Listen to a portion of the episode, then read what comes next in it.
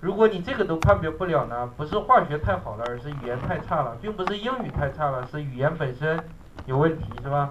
有问题，就像许国璋一样，是吧？前面是不是说过了？没有。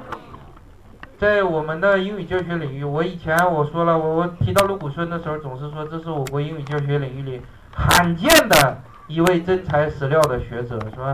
我国英语教学领域或者哪个国家都一样，你想一个人教英语的，他还能干什么？你想一个人多没能耐，他去教英语？你除了会说英语，你还会干嘛？我自己就是教英语的，但我对这个行业的人基本上还是有一些偏见的，是吧？或者说不是偏见，有一个正确的认识。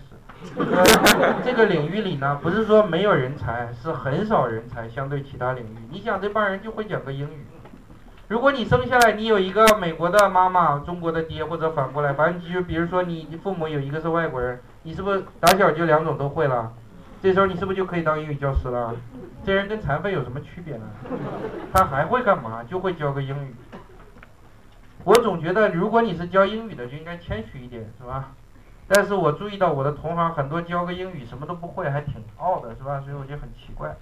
我不知道你有什么可，我有点激动，是吧？有点激动。许国璋不就是这样吗？许国璋这个人呢，在中国是英语教学领域的泰山北斗这种人物，是吧？但实际上，我很痛苦的发现，许国璋这个人。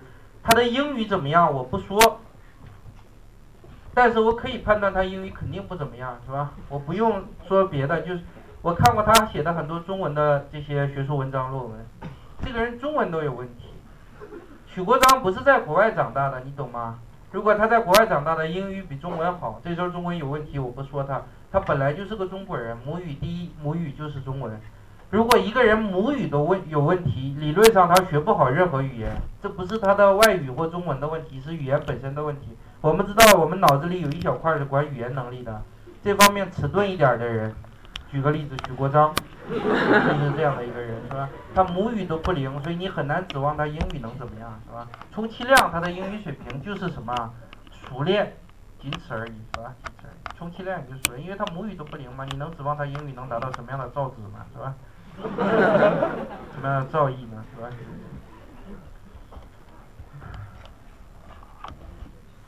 为什么扯到这儿去了？